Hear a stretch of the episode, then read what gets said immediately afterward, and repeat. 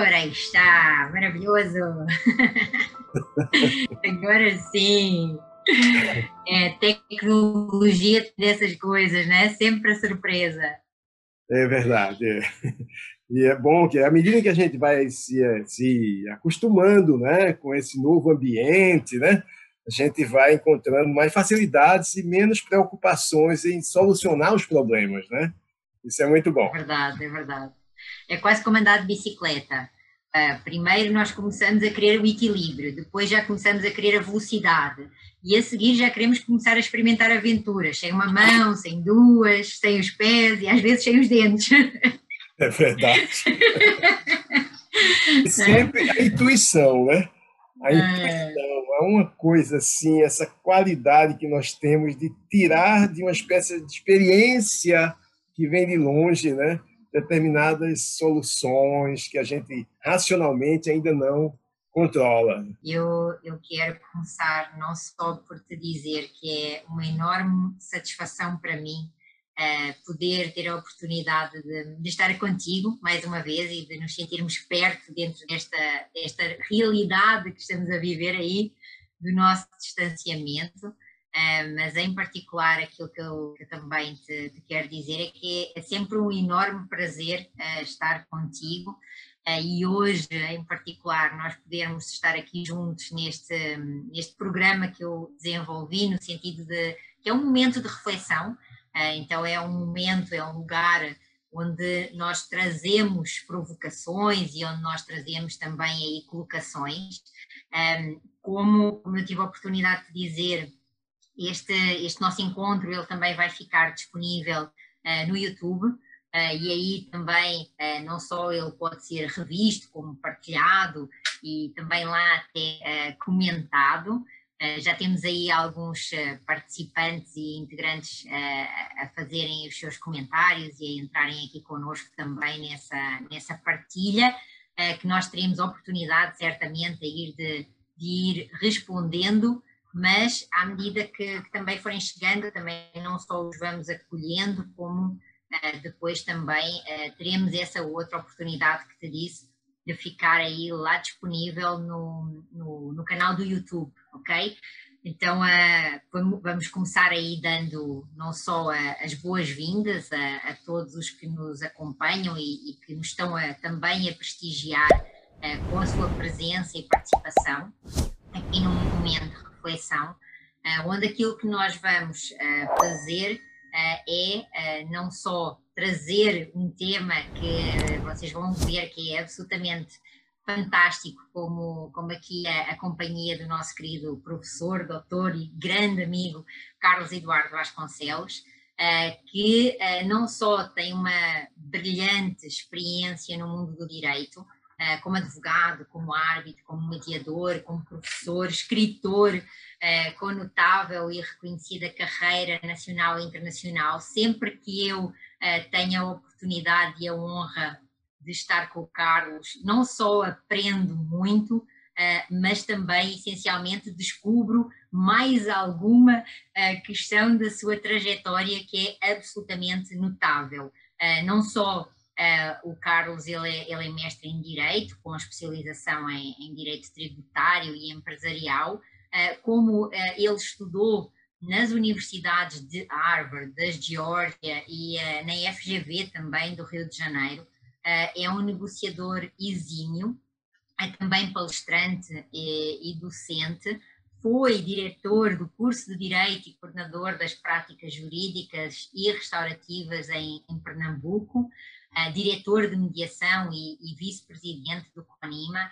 Então já, já dá para ver quem ainda tinha alguma dúvida sobre a, sobre a tua trajetória, Carlos, que de facto é absolutamente fantástica.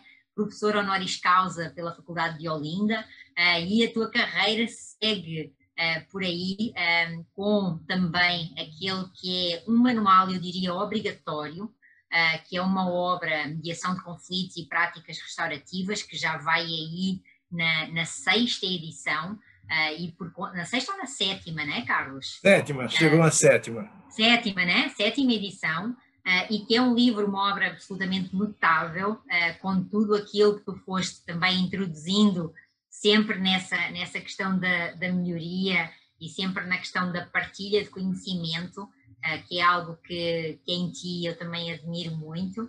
E eu só tenho a agradecer-te esta disponibilidade e dizer-te também a ti, bem-vindo aqui ao Momento de Reflexão e muito obrigada pela tua presença. Eu que agradeço, é, Dulce, é, muito encantado com a sua dinâmica, com a sua é, clarividência, com a sua visão prospectiva e com as suas iniciativas, os seus eventos, os seus congressos online, em suma, todo esse programa de formação que você desenvolve, você é um exemplo de uma grande empreendedora com uma visão sistêmica, com um entusiasmo e uma capacidade de realização e integração dos povos, né? dos povos da língua portuguesa. Né? Nós podemos estar aqui, digamos, conversando com todos os nossos companheiros lusófonos, né? que, que, que herdaram toda uma cultura e em, em torno da qual nós estamos avançando. Né?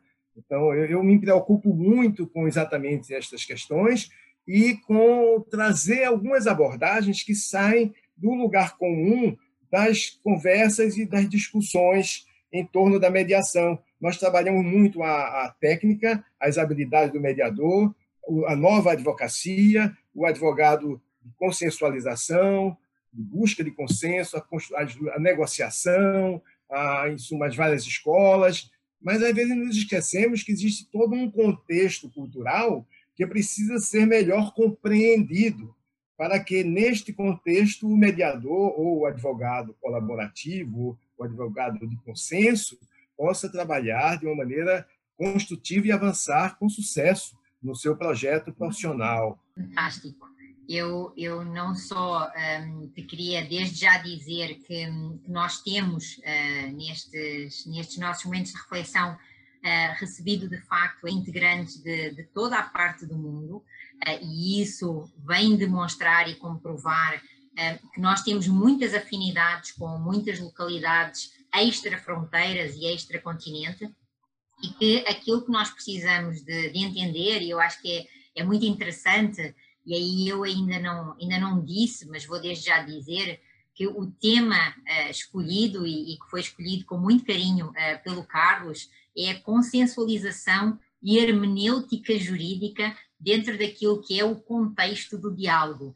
Uh, então, com um tema desta eloquência, nós podemos de facto trazer que há algo que nos é muito comum e é algo que é uma identidade que é a nossa língua, mas não só a nossa língua, como aquilo que é a origem do próprio direito uh, que faz essa gestão das relações uh, naquilo que nós denominamos como sendo os países de civil law, uh, que têm essa tal origem no direito romano.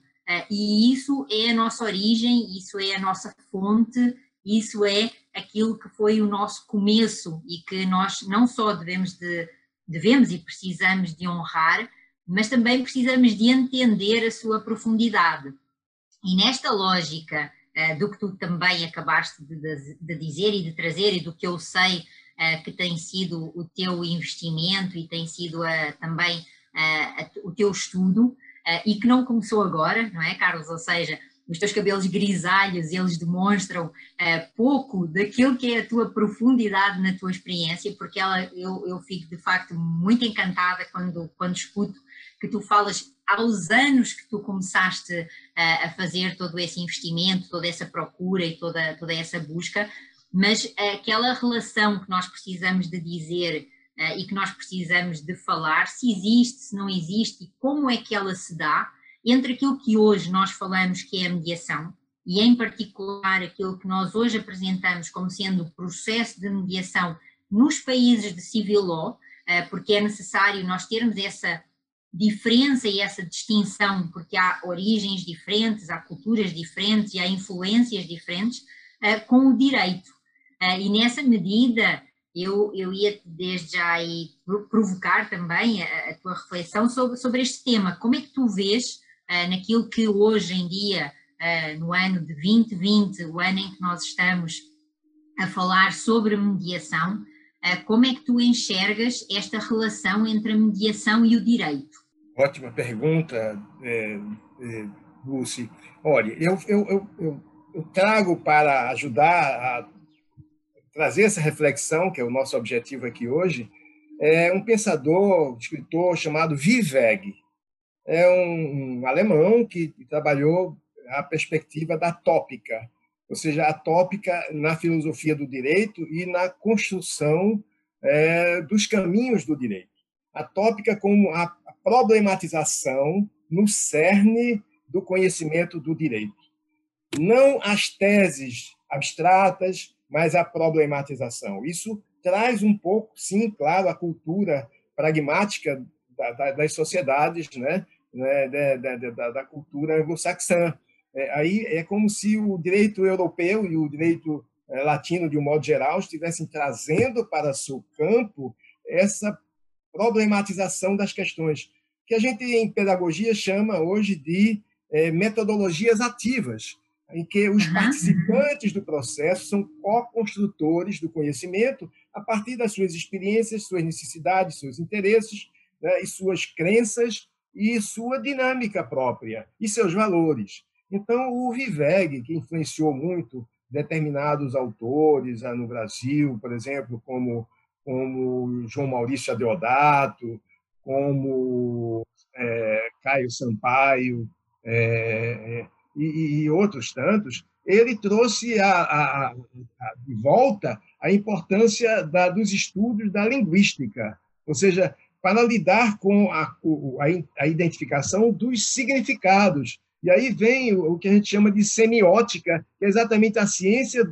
da identificação dos significados. Aí a gente, no campo da mediação, a gente fala em escuta ativa, a gente, a gente faz referência a essa capacidade do observador de efetivamente captar a, a, a expressão corporal como um modo de transparecer os sentimentos e os desejos, às vezes ainda não manifestos. Em suma, toda essa riqueza que tem a ver com a tópica, com a problematização, com o estar aqui e agora, cuidando de algo concreto que tem a ver com o aqui e agora da vida das pessoas que estão envolvidas nesse processo. Então, isso é muito importante, porque aí a gente vai da sintaxe, que a gente estava muito preso à sintaxe, que é a compreensão de textos. O texto é um, é um programa normativo que o direito oferece à cidadania, mas não é o direito em si mesmo.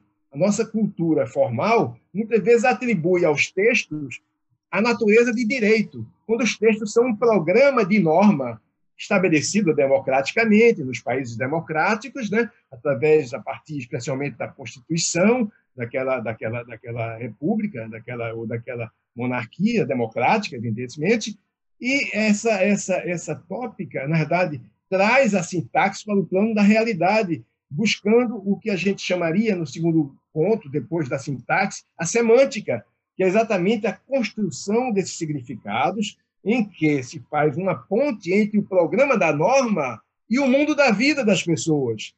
Quando a gente trata de direito numa perspectiva colaborativa, né, um, um direito construído é, é, como, como algo que, que tem efetivamente a ver com a consensualização nas práticas, a gente não está dizendo respeito a abrir mão de direitos nem a abrir mão de deveres, mas estamos nos referindo a co-construção da compreensão daquilo que realmente está sendo vivenciado, e depois sim é que nós vamos cotejar, comparar com os, o, o, programa da norma, com a, os princípios constitucionais, com as regras do ordenamento jurídico como um todo.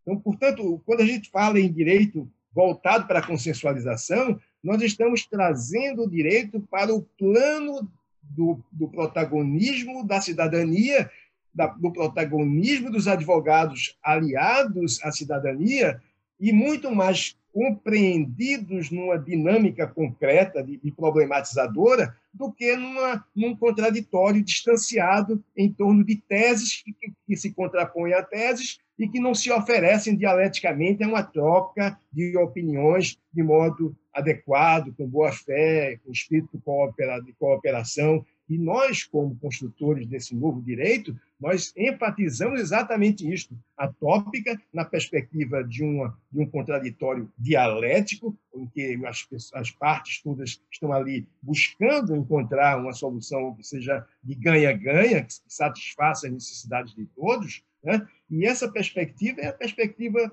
que se oferece. Hoje nós caímos muito no, no, no campo da pragmática, Talvez a gente tenha avançado demais para a pragmática e muitas vezes, é, de certo modo, esvaziando o espaço da, da, da semântica, da compreensão.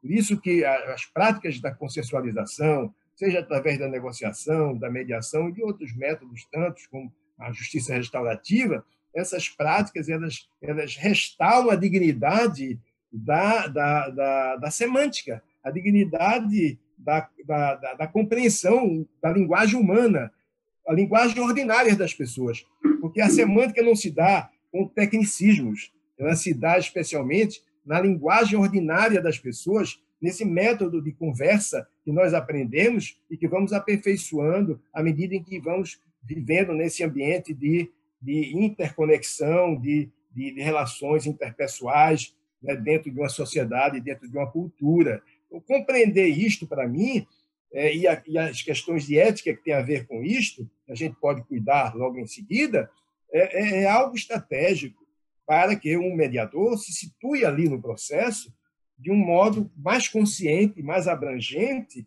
e mais sabedor de que ele realmente ali representa uma facilitação de algo que é absolutamente fundamental à construção de uma sociedade capaz de lidar construtivamente, positivamente, com os seus conflitos. É assim que eu daria esse contexto inicial, Dulce. Eu estava aqui a ouvir e estava, como é óbvio, sempre tu provocas muitos insights e eu estava-me a lembrar que uh, dentro daquilo que foi o início da minha prática da advocacia uh, e até uh, o início da minha prática do estudo do direito na universidade, uma das grandes dificuldades que eu tinha era a questão de que havia direito que para mim tinha alma, ou seja, tinha vida, e havia direito que era uma coisa assim muito sem, sem graça. Uh, e, e, isso para mim eu dividi como as áreas do direito. Então, por exemplo, para mim, tudo o que era direito administrativo, uh, direito fiscal, direito financeiro, era um direito sem graça, era um direito sem alma, era um direito em que a lei uh, estabelecia o direito e as normas, elas te davam uma orientação e uma resposta e pronto, e pronto, ponto. Uh, tu não, não, não tinhas ali muita coisa um, que te desafiasse uh, enquanto operador do direito. Diferentemente, quando eu comecei a estudar uh, outras áreas do direito, como o direito empresarial, o direito societário, o direito trabalhista, o direito da família, aquilo que eu escutava das teorias e aquilo que eu escutava da interpretação da norma, e que, óbvio, não só tive que aprender, mas que depois também tive que saber aplicar, uh, deixava-me sempre com um, como que se fosse com uh, uma sensação de insatisfação. Isto é, parecia que faltava alguma coisa. E de facto, eu só vinha descobrir o que é que era isso que eu já sentia na faculdade que me faltava, quando eu descobri que havia uma outra forma de olhar para o direito, como tu uh, trouxeste, de uma forma belíssima e com, com essa partilha uh, desses estudiosos e desses autores uh, que também aqui trouxeste, que é a circunstância de que o direito ele tem elementos que não estão no direito, é? ou seja, o direito ele não é só a lei, o direito é também o caso concreto. o direito é essa alma que fala por cada pessoa, que fala por cada sujeito, porque o direito em si ele serve para trazer estabilidade, ele serve para trazer segurança nas relações entre pessoas. Então, o direito fala com pessoas. Uh, e, e, quando nós uh, descobrimos, pelo menos eu aconteceu muito isso, quando eu descobri que haviam métodos consensuais nos quais eu, até intuitivamente, eu estava de alguma forma disponível e preparada para os acolher e para me aprofundar neles, mas era intuitivamente. Quando eu descobri que havia ali uma lacuna uh, na minha formação enquanto operadora do direito, enquanto advogada, uh, e que eu podia, de facto, ir mais além com essa minha função e com esse meu juramento que fiz perante a Ordem, primeiro lá em Portugal, a Ordem dos Advogados Portuguesa, e depois aqui no Brasil também reforcei o meu voto e o meu juramento. Isso fez com que uh, eu acordasse como que parece que o, direito passou a ter cor, ou seja, o direito ele passou a ter luz, uh, porque não só ele nos dá uma orientação, não só ele nos dá uma estrutura e também uma, um, um direcionamento, como ele nos traz outros elementos que à partida nós não demos assim tanta atenção porque não fomos chamados, uh, não tivemos esse chamado. É? E quando uh, os meios consensuais, quer através uh, da questão de, da necessidade de aprofundar aquilo que eu denomino do triângulo do conhecimento, consensual, de tu aprofundares aquilo que são os elementos do conflito, de tu aprofundares aquilo que é, como, como tu também trouxeste, a questão da, da comunicação e dentro da comunicação os vários elementos e aquilo que também se pode denominar de uma escuta empática, além da escuta ativa, e essa outra forma de negociar dentro do direito, uh, parece que acontece aí uma, digamos assim, uma, uma magia, mas que essa magia se chama profissionalização, não é, Carlos?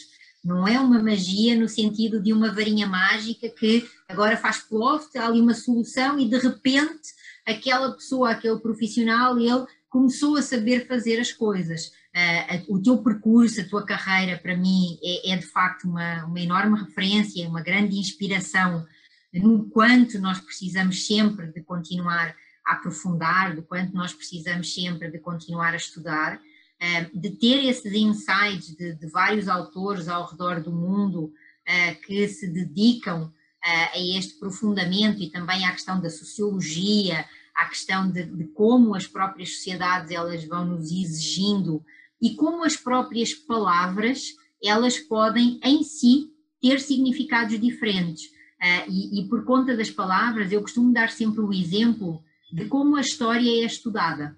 Uh, 1500 é uma época que em Portugal, na minha formação, eu estudei como a época dos descobrimentos. E no Brasil, 1500 é estudado como a época da colonização.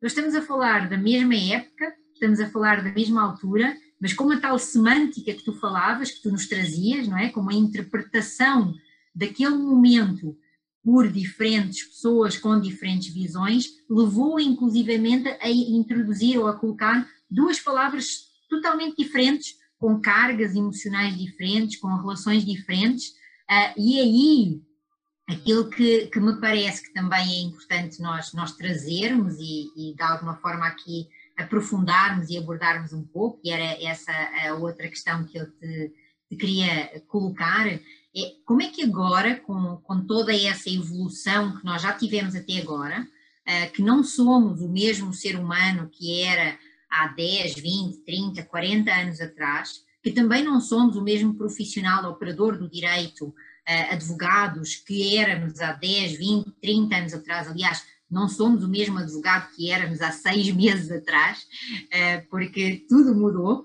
e tudo muda muito rapidamente, desde que a internet entrou nas nossas vidas, está sempre em constante mudança. Uh, mas qual, qual, é que é o sentido que tu, que tu consegues ver nesta relação que hoje em dia, eu diria, e acredito que tu também, ela é absolutamente obrigatória, que é este diálogo entre o direito e os métodos consensuais, uh, em especial o processo de mediação. Pois é. Eu, eu até, é, é, Dulce, assim, para é, trazer essa questão que você colocou, essa relação, eu gostaria de fazer uma, um paralelo entre a ética e o direito, tal como o direito é discutido hoje, para que a gente possa compreender esse direito aberto para um, um contraditório é, de é um contraditório colaborativo, um contraditório dialético, um contraditório de consenso. Então, para fazer esse paralelo, para que a gente possa compreender, nós precisamos perceber que o direito contemporâneo ele ele ele compreende duas duas direcion, dois direcionamentos éticos. Um direcionamento que foi o que regeu a modernidade do direito, que foi a ética kantiana, baseada na ideia de que o que é certo ou errado já está ali dentro do, do, do, da norma, da norma ética ou da norma técnica, da norma jurídica, e que, portanto, a norma técnica, a norma jurídica deve estabelecer o que vale, o que não vale, o que, deve, o que pode, o que não pode, o que é proibido, o que não é proibido, o que é obrigatório, o que não é obrigatório, já tudo ali pronto e acabado. Nasceu assim com o positivismo jurídico, especialmente o positivismo exegético da França, né? na época do Código de Napoleão, né? e foi avançando. E esses avanços, especialmente a partir da Segunda Guerra Mundial, com a Declaração Universal dos Direitos do Homem, com as convenções internacionais de direitos humanos, com as novas constituições que incorporaram uma ética neocontratualista, ou seja, uma ética que foi incluída e incorporada aos princípios das constituições democráticas, essa nova ética acolheu uma, um viés diferenciado, que tem mais a ver com o pensamento aristotélico, com o pensamento de Max Weber, com é, Jeremy Bentham, que, que, que tem a ver com uma ética consequencialista, que observa também a responsabilidade de quem vai praticar o ato. Ou seja, o direito não já está todo posto, pronto e acabado no texto. Ele se constrói pelo comportamento humano nas relações concretas da vida. Se o sinal vermelho está fechado, o cidadão deve obedecer, sim. Isso o direito determina. determina. Mas, mas se isto acontecer pela madrugada, em uma cidade chamada Recife, você ficar naquele sinal vermelho num ambiente de insegurança, é provável que você sofra um dano absolutamente cruel, podendo até perder a vida. De modo que será razoável, será aceitável, será eticamente ah, justificável. É uma coisa assim que se deve conceber como a ser acolhido é o fato de você, com atenção devida, cruzar aquele sinal antes de que um mal maior venha a ocorrer. Portanto, o direito contemporâneo ele está mais aberto à consideração das situações concretas da vida antes da sua aplicação. Por isso que há uma grande discussão hoje no campo do direito. Aqueles que são garantistas e os outros que são consequencialistas. Na realidade, o garantismo e o consequencialismo são dois excessos, são dois extremos. Não há direito sem garantias e não há direito sem a avaliação adequada das consequências do ato.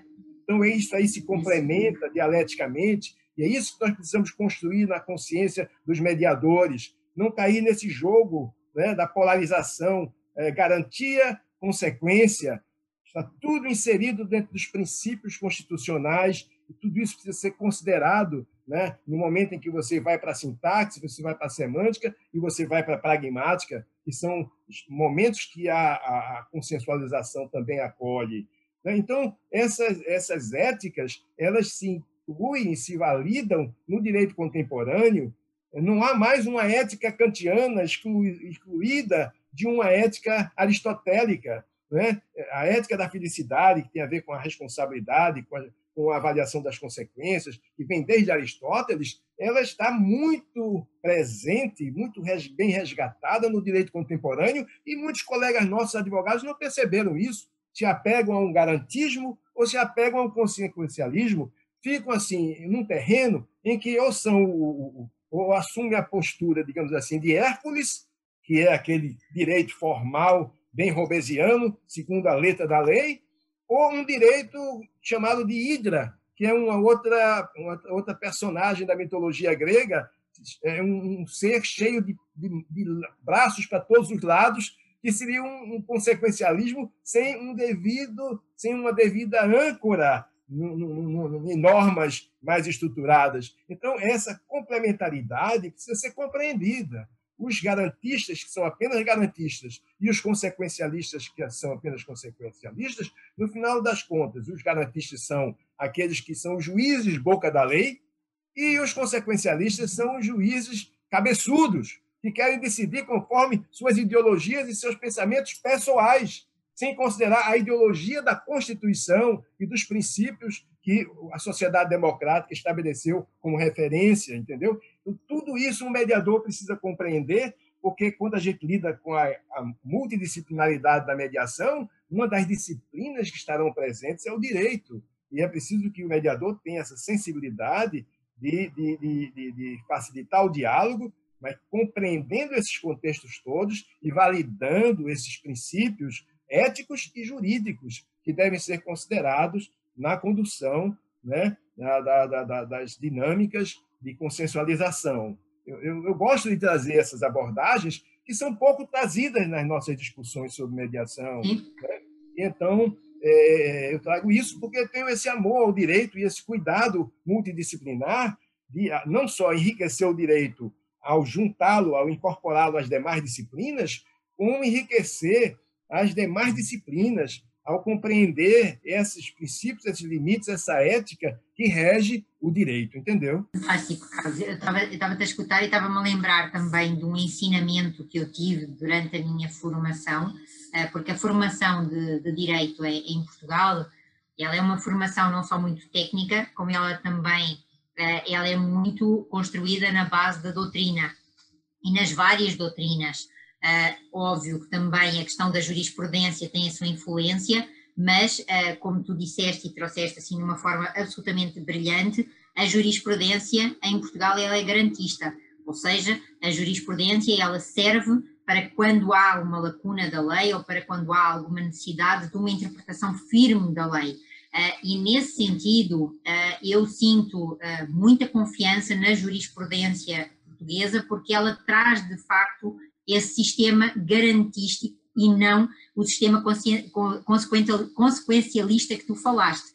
Uh, e aí, na questão da, da, decisão final que nós esperamos dos tribunais, é exatamente essa questão dessa segurança jurídica, uh, dessa segurança social, uh, de haver alguém que, no caso de uma dúvida extrema, está lá para garantir as constituições, garantir a lei material e uh, dar ao cidadão essa necessária tranquilidade. Já naquilo que diz respeito à, advocacia e à prática da advocacia, eu recordo-me também perfeitamente de um ensinamento que recebi na minha formação jurídica, que foi de que toda a regra tem exceção. E a exceção à regra é exatamente aquilo que confirma que existe uma regra.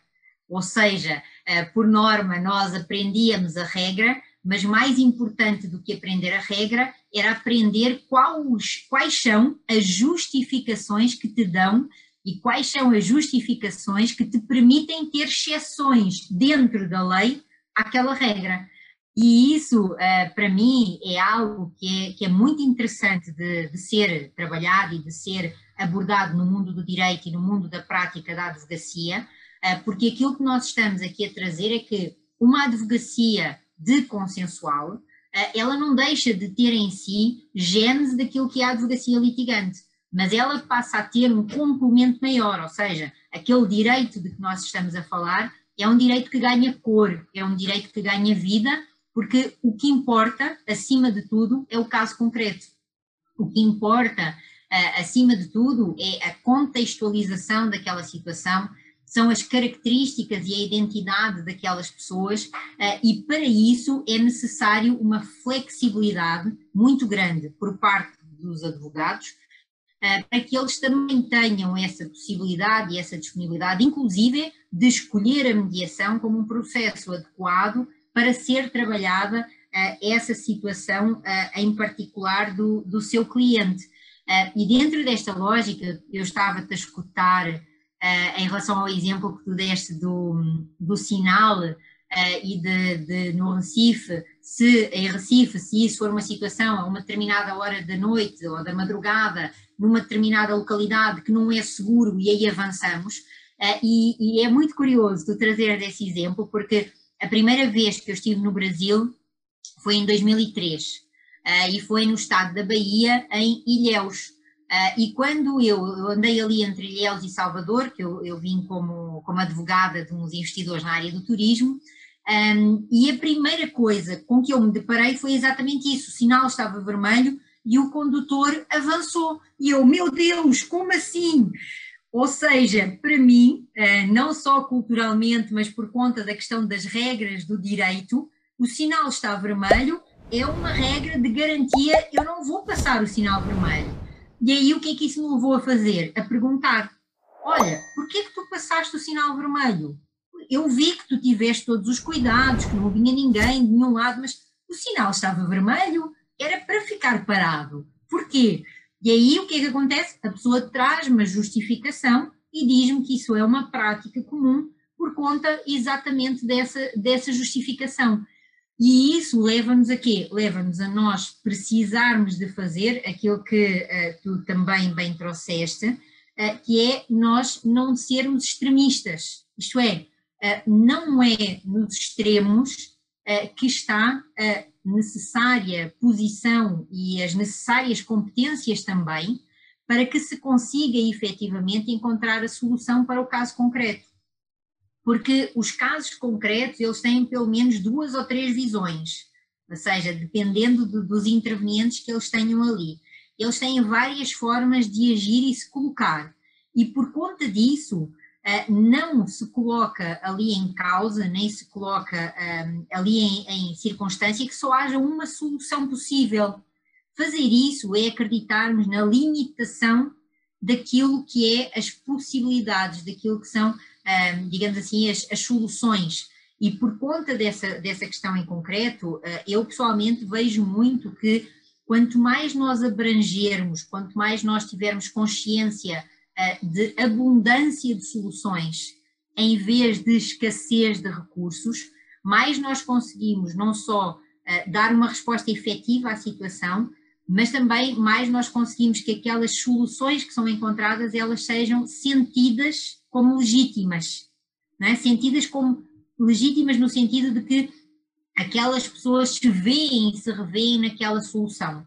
Uh, e aí, de facto, não só uma boa negociação feita por um bom advogado consensual, bom advogado significa profissional, treinado, com especialização, como em determinadas situações também, o recurso ao processo de mediação, a designação do mediador que saiba também acolher uh, estas diferentes posições de direito uh, dos diferentes advogados que levam os seus clientes uh, ao, ao, processo de mediação e sempre nessa questão da preocupação também da legitimidade desse direito. E aí eu também gostava de te ouvir sobre, sobre essa questão de como é que tu vês essa questão dessa legitimidade para os intervenientes no, naquela, situação. Muito boa colocação, Dulce. Porque, na realidade, é, é, é que nós temos é, hoje, por exemplo, para lidar com exatamente a busca da legitimidade? Porque o que, de fato, dá é, equilíbrio ao, ao, direito, né? o que dá ao direito aquela autoridade né? de, de se afirmar, não é tanto a regra, a legalidade, né? Mas é, antes de tudo, a legitimidade, ou seja, uma, uma norma que se, que se aplique considerando a proporcionalidade, a razoabilidade, as circunstâncias, as necessidades a serem atendidas, e isto está numa relação entre a norma escrita e a conduta humana.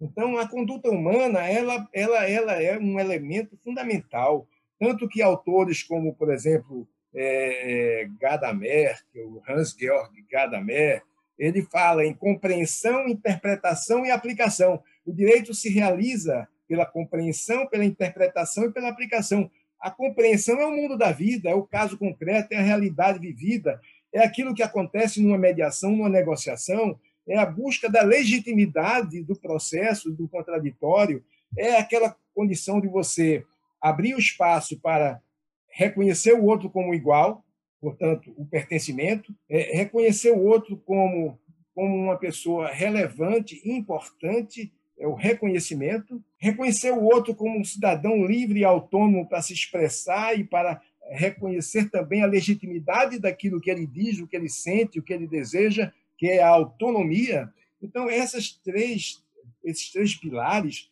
são fundamentais à compreensão.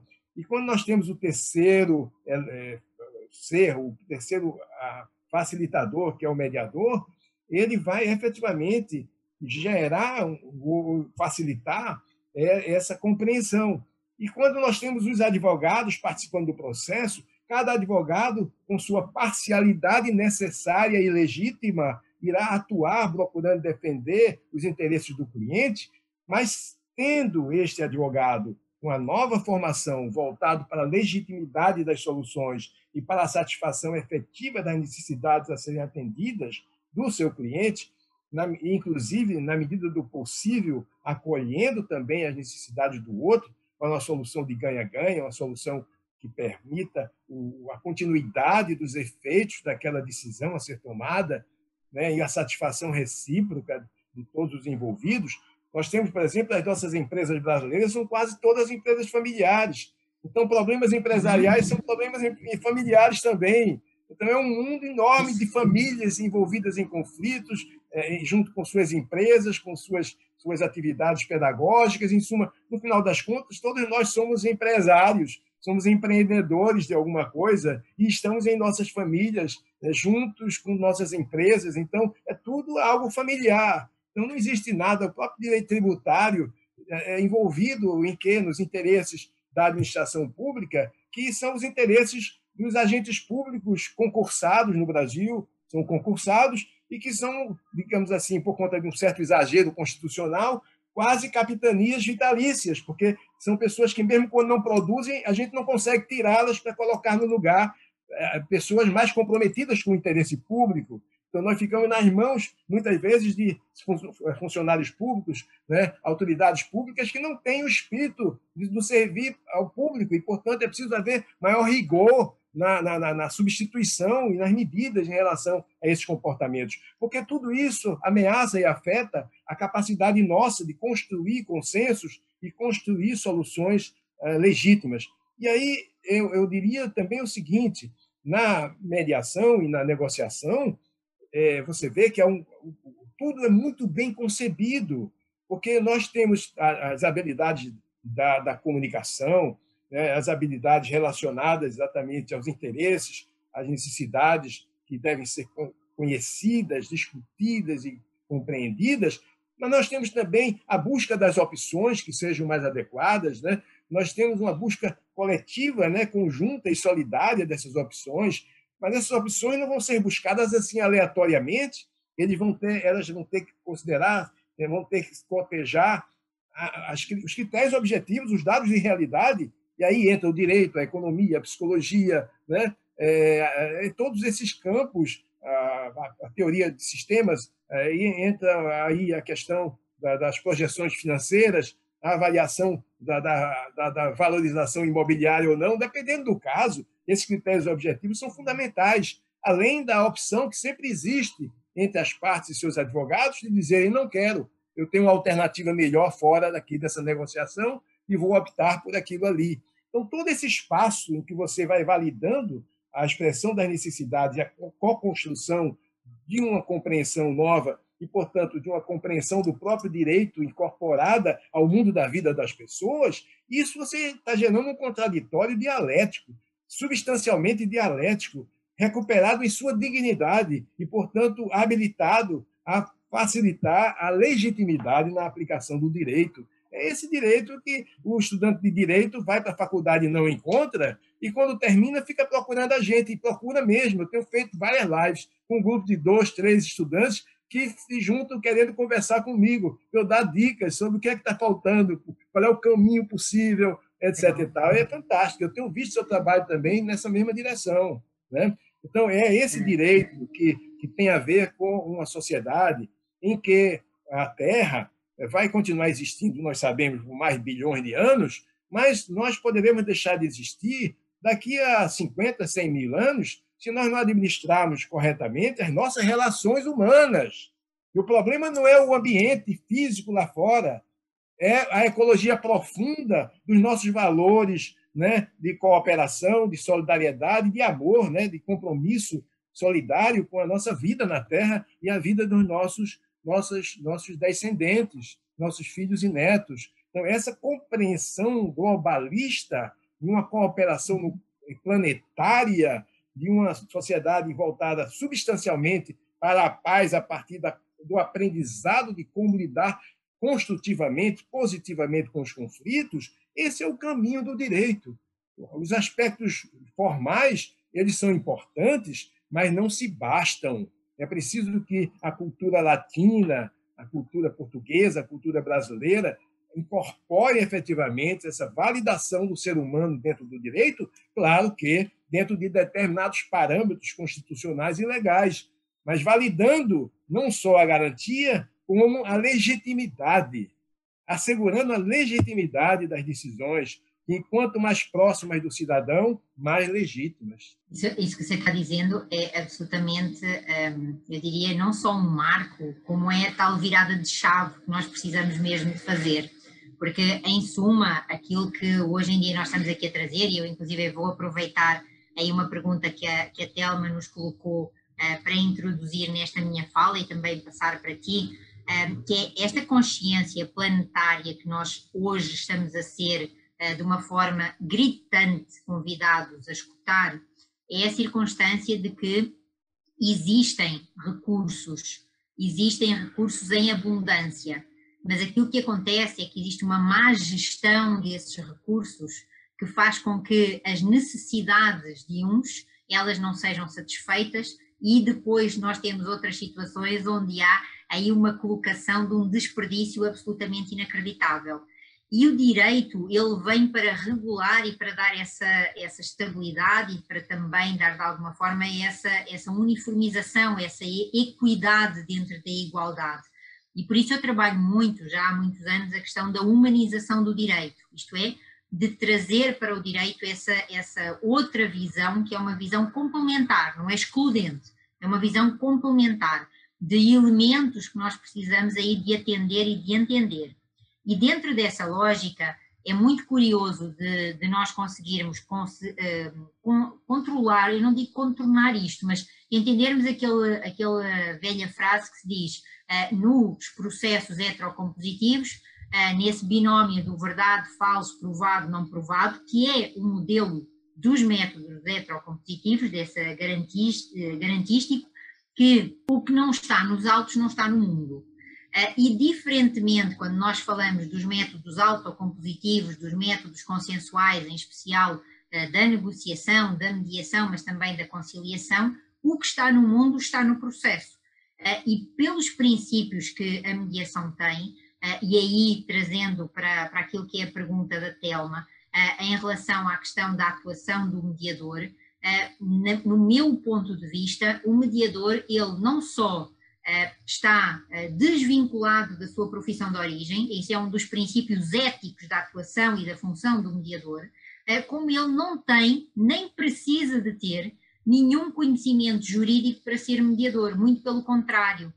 Quanto mais conhecimento da minha prática e da minha experiência o mediador tiver na, na situação em concreto, na área em concreto que ele está a atuar, maior vai ser o desafio, ou falando português assim, bem, bem aberto, maior vai ser a dificuldade dele ser imparcial. Porque aquele mediador, aquele terceiro que ele é chamado pelos intervenientes e pelos seus advogados, ele só é chamado e ele só faz sentido de intervir na gestão e resolução daquela situação, primeiro, se a negociação não deu certo.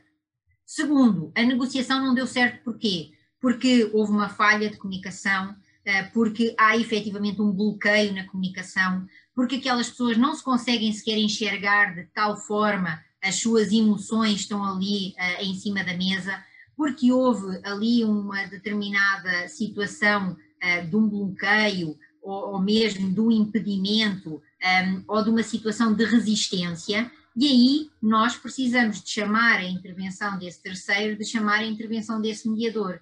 E nós não vamos chamar o mediador para ele resolver nada jurídico.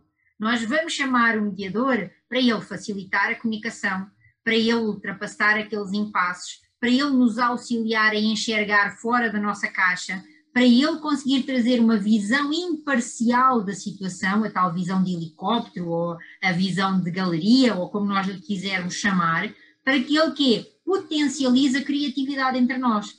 E por isso é que eu, pelo menos, Carlos, e vou-te passar também para, para sentir e para te escutar, eu sempre defendi e continuo a defender que não consigo enxergar uma única razão para se escolher um mediador que tenha conhecimento da área ou da causa que ele vai trabalhar. Porque para mim o mediador ele tem de ser imparcial em relação aos sujeitos da mediação, imparcial em relação ao assunto que ele vai mediar e imparcial em relação ao resultado que for co-construído pelos intervenientes. Se ele não tiver essa, digamos assim, esse afastamento, vai ser muito pouco o valor acrescentado que ele vai trazer e eventualmente vai ser para ele também um desafio muito maior. E por isso, ter mediadores que tenham formação nas mais variadas situações, mas que acima de tudo, que eles tenham habilidades, que eles tenham competências, dentro daquela lógica que, que nós vimos aqui falando, de comunicação, de eh, análise do conflito, de identificação, de estimulação de uma negociação diferenciada, esse sim eh, é um mediador que nós estamos aqui a falar. Nós não estamos a falar, e daí essa diferença que, que eu vejo em relação aos sistemas civil law e aos sistemas de common law. Uh, eu penso que nós precisamos de respeitar, e sinto, uh, o modelo de mediação que a, a nossa, as nossas sociedades de civil law criaram, porque ele é adaptado às culturas das nossas sociedades. Ele é um processo que ele trabalha a efetiva autonomia ele é um processo que trabalha a decisão informada. Uh, e isso não é melhor nem pior que os outros, uh, mas dá certo, é interessante, é algo que tem dado resultados absolutamente fantásticos e por conta exatamente dessa não intromissão, do meu ponto de vista, aí queria te perguntar o teu, uh, do mediador no assunto. Como é que tu Muito vês bem. isso? É, porque na verdade, né, Dulce, é, o, quando a gente age concretamente, a gente, a gente age conforme a nossa cultura. Por mais que nós tenhamos recebido, digamos assim, algum tipo de fundamento teórico de outras culturas, a prática de tudo isto vai se ajustar à nossa cultura. As, nós, nós somos expressões da cultura, né?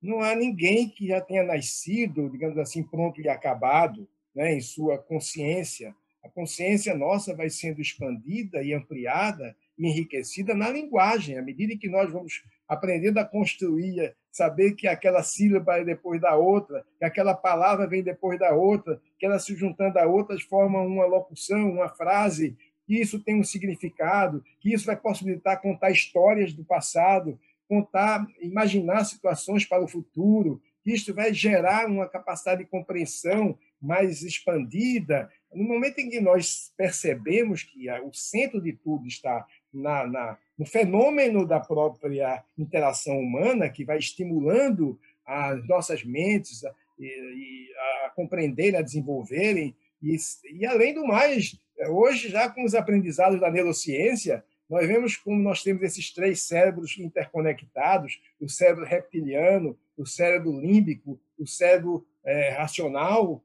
de planejamento, eles intercambiam, eles integram é, um conjunto inseparável. Né? Um, um, lado, o lado mais básico desses cérebros, ele, ele atua quase automaticamente, porque vem de instintos é, ancestrais, né? até a própria, a própria é, é, é, é compreensão que a gente chama daquela, daquele impulso básico vem desses, dessas heranças ancestrais que estão em nós. Nós somos herdeiros, não apenas herdeiros no sentido passivo, mas somos hospedeiros dos nossos antepassados em nossas memórias e em nosso modo de fazer as coisas. Então, é muito difícil uma cultura adotar, de modo mecânico, orientações que vêm de outra cultura. Haverá sempre uma adaptação, uma legitimação ao modo de sentir e de fazer de cada cultura. E é isso que a gente vem construindo com o nosso modo de lidar com a consensualização em países latinos, em países de origem é, é, africana, né? em países com essas características culturais, em países tropicais, que vivem um ambiente físico e ecológico também diferenciado, e tudo afeta nossos comportamentos, e, portanto, ninguém melhor do que um brasileiro, ou um português, ou um africano, para lidar com os conflitos brasileiros, portugueses e africanos, porque nós estamos dentro deles, nós somos eles, nós aprendemos a lidar com eles de uma maneira mais legítima. Portanto, é, é isso que eu, que eu sinto. É, e, de fato, a sua colocação é muito importante. Quando a gente começa a estudar os novos paradigmas da mediação, logo a gente percebe que, às vezes, o psicólogo, é, quando é muito preso à psicologia, ele não é, ela, ele não é o mediador ideal. O jurista, muito preso às normas jurídicas, não consegue ser o mediador ideal. Você tem que se desapegar desses aspectos todos, vestir-se dessa compreensão humana da transdisciplinaridade, ou seja, validando tudo isto nesse conjunto de sabedorias que leva à arte e à competência de facilitar comunicação e diálogos, né? É, esse é o grande aprendizado e nós teremos sempre, a vida toda, o que aprender, porque isso a gente não aplica na mediação, nem aplica na negociação. Isso a gente aplica na vida, no sonho e no estar acordado. É o nosso modo de estar no mundo. Isso é muito importante compreender. Eu, ia, eu ia complementar isso que estavas a dizer, Carlos, com a, com a questão da transdisciplinariedade, que o profissional que quer passar a ser um mediador, ele precisa de desenvolver e ele precisa de aprofundar. Uh, e também acho que é importante nós trazermos aqui que o facto de eu fazer um curso de mediação não significa que eu tenha aptidões para ser mediador. Isto é, eh, eu posso fazer um curso de mediação eh, e chegar à conclusão de que, na verdade, eu posso passar a ser, por exemplo, se a minha formação de base é psicologia, eu posso passar a ser um psicólogo e atuar na psicologia com uma, outras competências que eu, entretanto, desenvolvi, com outro tipo de escuta, com outro tipo de olhar, mas nem por isso eu vou passar a ser um mediador dentro da psicologia. Da mesma forma, se eu venho da área do direito, se eu sou advogada, no caso concreto, e eu vou fazer uh, um curso de, de mediação, eu posso chegar à conclusão que eu não tenho competências, que eu não tenho aptidões para ser mediadora. Porque, por exemplo, eu gosto e eu não consigo deixar de dar a minha opinião sobre uma determinada situação. E se eu fizer isso, eu estou a deixar de ser mediadora. Uh, e, e aí, o convite que eu faço a todos aqueles que nos escutam é, é de que façam essa autorreflexão, façam essa autoverificação, essa autoanálise sobre a circunstância de se dão conta ou não de ser mediadores, porque estar como mediador é assumir uma responsabilidade maior e é a responsabilidade de uma função. E nessa lógica, eu vejo e tenho trabalhado muito, até porque eu tenho as duas atividades, eu sou mediadora e eu sou advogada, de que as duas atividades não se podem misturar na mesma pessoa, mas elas podem e devem se complementar com pessoas diferentes. Quando nós estamos, por exemplo, a falar na elaboração dos acordos, quando nós estamos a falar uh, na elaboração de combinados, em textos, e principalmente se estivermos a falar de mediações de direitos indisponíveis, é não só indispensável, desejável, como eu diria, obrigatório, tenhamos a presença de advogados, porque eles é que são os responsáveis, eles é que têm essa atividade privativa de elaborar o um normativo jurídico e de conseguirem colocar as palavras, a hermenêutica que é necessária para resolver de uma forma legítima aquela situação em concreto. Um, e, e por tudo isso, uh, nós estamos aqui a falar, e aí para, para nós acabarmos o, o nosso encontro, que ficaríamos aqui, eu sei, o dia todo, mas eu, por vezes, eu ouço algumas pessoas dizerem que eu encontrei a mediação e quando eu encontrei o que era o processo de mediação e quando eu conheci, eu apaixonei-me pela mediação. É uma expressão que é muito usada. Uh, e eu costumo uh, fazer uma provocação a essa, a essa colocação, um, que é a seguinte: olha, da minha experiência de vida, uh, paixões, todos nós temos muitas e uh, tivemos várias ao longo da nossa vida, e que bom, porque a paixão ela dá aquela energia, ela dá aquela reação, não é? Ela faz com que tudo fique com uma cor diferente. Mas por regra a paixão ela passa, ela é momentânea, ela não é algo que é efetivamente estável, ela não, não, não ganha raízes, diferente do amor. E trazendo essa questão do que é o sentimento do amor. Eh, como é que tu vês esta relação entre o amor, o direito e a mediação? Coisa legal, né? É, o amor não está ali fora. O amor não é uma entidade que está ali fora. O amor é um modo que você incorporou ao seu modo de viver. É uma maneira de você se expressar no mundo a partir do nível de satisfação interior e de autoestima que você construiu. É como Marshall Rosenberg diria: é, quem odeia é, é, não odeia o outro, utiliza o outro como instrumento para a expressão do seu ódio, porque o seu ódio são ressentimentos, são problemas muito mal resolvidos, são heranças que vêm de uma infância sofrida, são questões suas. Então, o outro apenas estimula a manifestação desse ódio que se transforma em violência muitas vezes.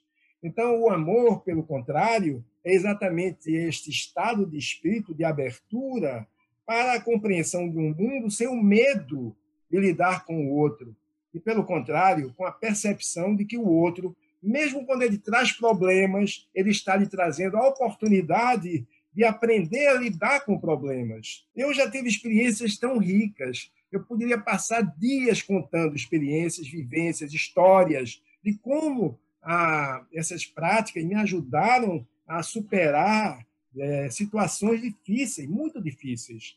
E com uma vantagem enorme de que, em muitos casos, eu construí amizades que agora são amizades muito sólidas que passaram por essa terrível crise de você eh, desistir de reagir e, e se sentir magoado, maltratado e dar o troco, e você validar o sentimento do outro, compreender que ao validar o sentimento do outro, você está dando uma oportunidade a ele e a você de compreenderem coisas que estão mal resolvidas nele e talvez em você também, e que essa superação é a grande escola dos que constroem uma cultura de paz e dos que trabalham na perspectiva de um direito mais humanizado, como você muito bem diz.